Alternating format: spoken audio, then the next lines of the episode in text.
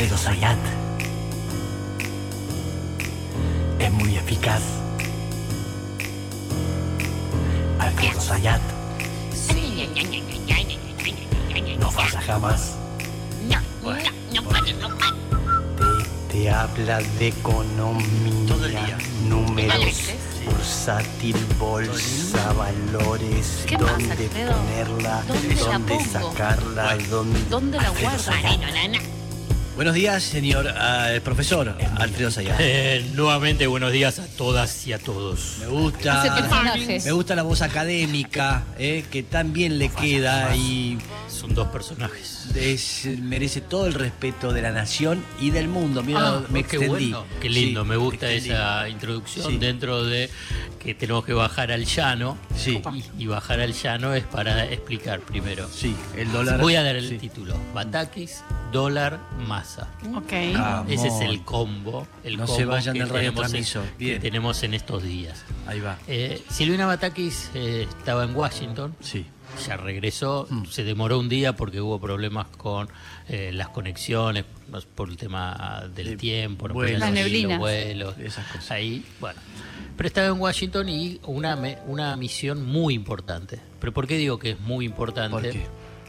Porque es reemplazó a Martín Guzmán después de una renuncia intempestiva de, de, lo- de quien hoy es el ex ministro de Economía. Y él había armado el programa con el Fondo Monetario Internacional, Sí, ¿no? Y el acuerdo. sí. eh, y la refinanciación de la deuda y todo ese paquete.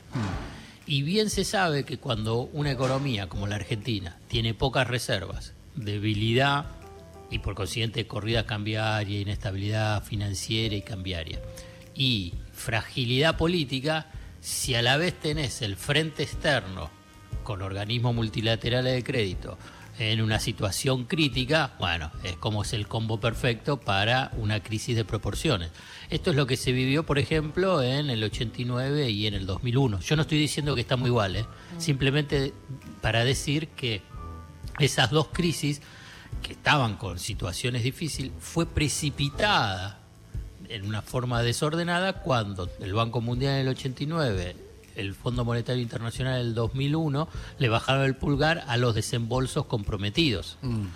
Ahora, si el Fondo Monetario Internacional no da el desembolso siguiente, claramente se te genera una situación crítica. Por eso es- era tan importante y fue tan importante que vaya Batakis a Estados Unidos, se reúna con el Fondo Monetario Internacional, ratifique que continúa el programa eh, ya establecido por el gobierno, que se haya reunido con el Banco Mundial y el Banco Mundial anunció un paquete de crédito de 200 millones de dólares, que se haya reunido la Secretaría del Tesoro con David Lipton, que es el hombre fuerte que fue el hombre fuerte del Fondo Monetario Internacional cuando se dio el, cuando se dio el crédito a Mauricio Macri, al gobierno Mauricio Macri, y hoy es mano derecha de la Secretaría del Tesoro, que es la ministra de Economía de Estados Unidos, Janet Yellen, digamos.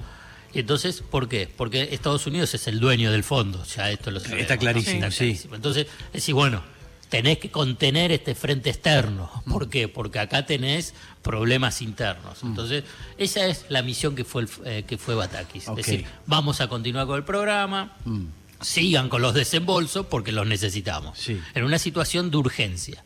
Ahí salto que en una situación de urgencia, y es urgencia cambiaria, urgencia de, de- de reservas, el Banco Central eh, lanza la medida que es de beneficios financieros y cambiarios para los productores agropecuarios.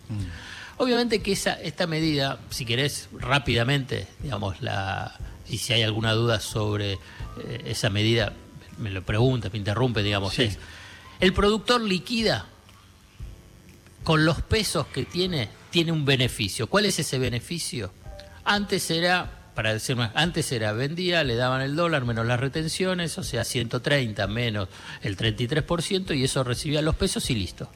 Y vos veí, y veía que hacía, comprabas otra, eh, otra camioneta, Sí, o sí, sí. fertilizante, etcétera. Hoy lo que te dicen es, vos vendés y un 70% de lo que vendés podés ponerlo en el banco a, a la vista, o sea, una caja de ahorro, y se ajusta diariamente por la devaluación del tipo de cambio oficial, que está a 135. O sea que lo que te da es una cobertura cambiaria, es decir, ah, bueno, esos pesos van a ir en línea con la evolución del dólar. Como qué es lo que dicen, y si hay una devaluación, y bueno, ahí estás cubierto, eso es lo que se llama cobertura cambiaria. entendido, ¿no? sí. Entonces el 70% y el otro 30% es que podés comprar dólares, vos, vos, vendiste la soja, vos Sí. tenés los pesos, podés comprar dólares como lo que es el dólar turista, el dólar ahorro. Bajo, o sí, sea, bajo. a 240 pesos. Sí.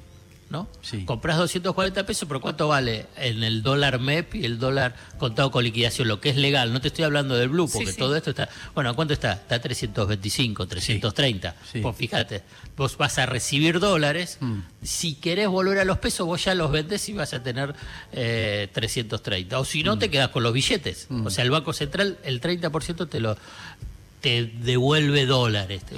O sea que claramente es un beneficio, un incentivo Sí. muy importante para lo que en el gobierno estiman que hay más o menos 40.000 productores de soja, Mm. un universo muy atomizado. Y tuvieron reuniones con el complejo agroexportador, diferentes acopiadores, eh, las empresas también, la- las exportadoras, para también incentivar a los productores bueno, vendan la soja, ¿no? Entonces, ¿y esto por qué es? Porque vos agarrás y decís, ¿y pero por qué se lo dan? Si tenés el precio de la soja casi en 600 dólares.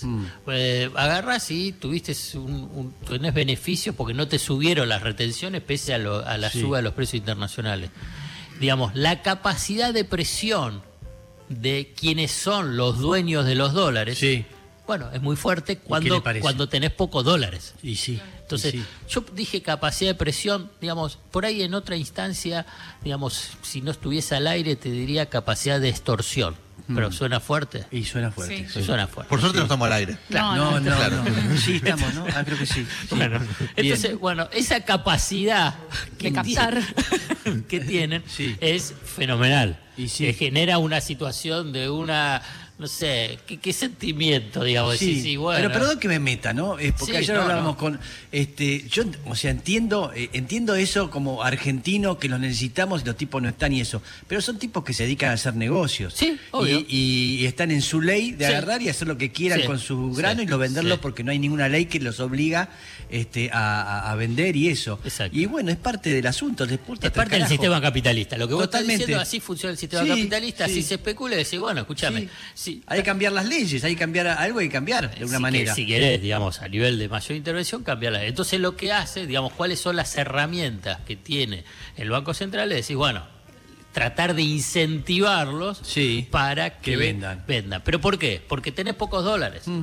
Uno, estructuralmente, acá abro un entre paréntesis, pero que no, que está vinculado, decís, bueno, ¿cómo haces para disminuir esa capacidad de extorsión?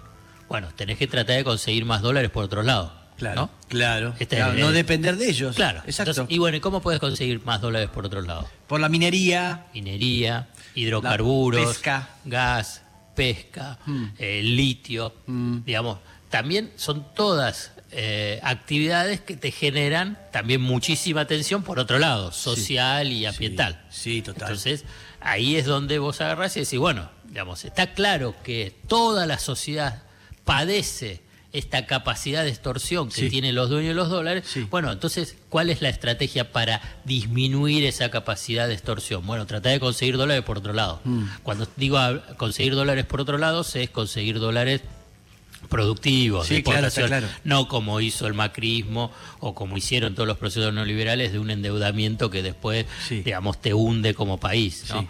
Recordemos que en apenas dos años el macrismo eh, se endeudó por 100 mil millones de dólares. Ay, Dios. 100 mil millones de dólares. Bueno, vuelvo. Entonces, si la forma de mediano plazo decís, bueno, consigo dólares por otro lado, pero hoy no los tenés. No. Y hoy, para evitar el mal mayor, sería una fuerte devaluación, una fuerte devaluación, es decir, el dólar oficial que está a 130 va a 200, 250, 300, 350. Pon el precio que quieras, no importa, es una fuerte devaluación. Sí. Obviamente, con un precio más alto es más que una fuerte, es mega devaluación Mm. y los efectos son más devastadores. Digamos, claramente hay una una fuerte devaluación, aumentan los precios, bajan los ingresos de salarios y jubilaciones, genera recesión, pérdida de empleo, crisis económica de proporciones. Eso es lo que es una fuerte devaluación. Vuelvo, entonces hacen este, esta medida que la lanza el Banco Central con un comunicado, al otro día sale el, eh, Miguel Pérez, el presidente del Banco Central, para explicarlo, quiero decir que de acuerdo a la información que tengo, digamos, Silvina Batakis estuvo, porque viste mucho dice, pero está en Washington y lanzan esta medida. Estuvo en esa mesa de decisión junto con Mercedes Marco del Pont para tomar eh, esta medida de incentivo para la liquidación de soja. En la mesa esta medida vino también a neutralizar otras medidas que también le llegaban de diferentes sectores, incluso del gobierno y de afuera. Una era una devaluación, Mm. una fuerte devaluación, por eso también Alberto Fernández salió en estos días, es decir, no va a haber una fuerte devaluación, y o un desdoblamiento del tipo de cambio que Miguel Pérez también salió a decir que no. O sea, esta medida viene también a neutralizar presiones sectoriales que hubiesen implicado una transferencia de ingresos aún mayor. Porque claramente esto es un beneficio que tenés una transferencia de ingresos.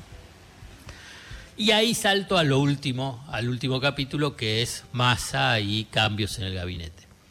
Vamos, todo este proceso concluye ayer, digamos, con, ya era un rumor, pero que adquiere muchísima más dimensión a eso de las 9 de la noche, cuando Clarín eh, pone, el eh, eh, Sergio Massa será, Será. será. Al poco tiempo dijo Sería. sería, ¿no? Sí, Pero, bueno. eh, pero, pero que claramente ahí hay, digamos, eh, una situación de trascendido, de algún lado sale, no sale del aire, no, Mm. No, es que, que viene Juan de los Palotes y dice, che, Sí, pon eso el titular. claro. Ahí. Sí. No es así. No, eso no funciona así, sí. No funciona así. Entonces, claramente, dentro del gobierno y dentro de la coalición de gobierno hay un cambio cualitativo, que ahora lo voy a precisar, para llevar a un resultado que es el cambio de gabinete. Hay un cambio cualitativo que no me parece menor y que hay que, eh, por lo menos, destacar para el análisis, para el análisis de lo que está pasando. Hace un mes no se hablaba el presidente y la vicepresidenta. Vamos, tenías una suerte de ruptura de la coalición de gobierno. Vamos, hay que decirlo para poder entender qué es lo que está sí. pasando ahora. Sí. Porque si no, uno si no se queda con un gap de entendimiento, como un, un plazo, y sigue analizando la realidad como si fuese la de hace un mes. Y no es así. No es así. Y no, y no es menor. Digamos. Recordemos, ¿te acordás que decía, bueno, tienen que hablar, tiene Sí, que haber diálogo? júntense, júntense, Júntense, porque es una cuestión, es imposible. Bueno, ahora sí. Ahora hay unas comunicaciones permanentes de las tres patas. Bien. De A Sergio partir de esa Massa. reunión que tuvieron en Olivos, Claro. ahí dijeron, bueno. Y entonces, Sí. ¿cuál es la, la- la conversación que está teniendo la coalición de gobierno? Es decir, bueno, hay que renovar el gabinete con el objetivo de relanzar el gobierno para ordenar las variables económicas. Esa es la secuencia que se tiene. Bien. Obviamente con el- la estación final, es decir, para ser competitivos o relativamente competitivos en las elecciones del año próximo. Claro, lógico. Vamos, esa es la secuencia política que se está analizando. Bien. Entonces, dentro de esa secuencia política aparece lo de Massa. Cuando renunció eh, Martín Guzmán, apareció la figura de Massa como la posibilidad de ah, tener un lugar de superministerio de economía, que ahí tendría eh, con injerencia de su equipo en, en la FIP, agricultura, el Banco Central, energía. En esa instancia, en esa instancia, Alberto Fernández no estuvo tan de acuerdo con esa medida, Cristina tampoco, digamos, hoy da la impresión por los trascendidos que Cristina estaría ya avalando este desembarco de masa con un espacio de poder mayor que ser simplemente jefe de gabinete. En el- por eso aparece la cuestión de Ministerio de Economía. Sí. Entonces ahí aparece, y ahora sí para cerrar, eh, Sí, superministro, es- un superministro, Claro, sí. hay un rompecabezas. Sí. Que la verdad que es muy difícil que nosotros, o en este caso yo, pueda definir cómo va a ser cada una de esas piezas. Se van a reunir mañana o el sábado Alberto y, y Massa, obviamente en línea directa siempre eh, Cristina, y van a ver dónde ponen las piezas, Mm. porque está el tema de qué pasa con Juan Mansur, jefe de gabinete. Mm. ¿Qué es lo que pasa con los otros ministros? Sí. ¿Qué es lo que pasa con Batakis? Porque viste que Sí. lo primero que te. La primera ficha que yo te mencioné Sí. es que fue importante este viaje. Sí. Entonces, eh, es importante. Tranquiliza ahí y que y le van a decir, no, che, la cambiamos. Sí. la cambiamos.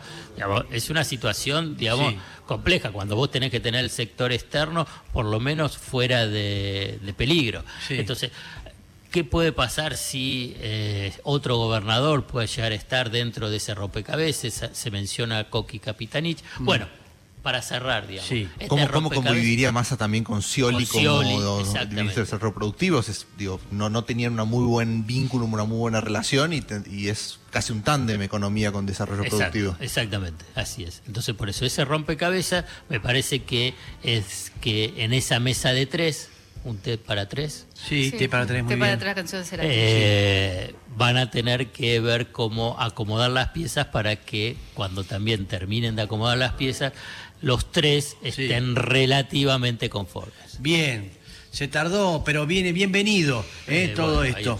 eh, bien, bienvenido también al señor Sayat, sí. Sí. este que vino de vacaciones y vino ¿Viste? Encendidísimo. Encendido. Hizo personajes, nos Hizo explicó. todo, sí, sí. Le pidieron Hay- tanda, fue a Sí, tanda. hay que mandarlo más de vacaciones. Ahí, más. eh, es- Sí. Eso es lo que estás esperando. Sí, sí, pero no en Ahí este va, programa. ahí te van a- Sí. mira, mira, mira. Bien, este, gracias, gracias señor Sayat, maravilloso como siempre.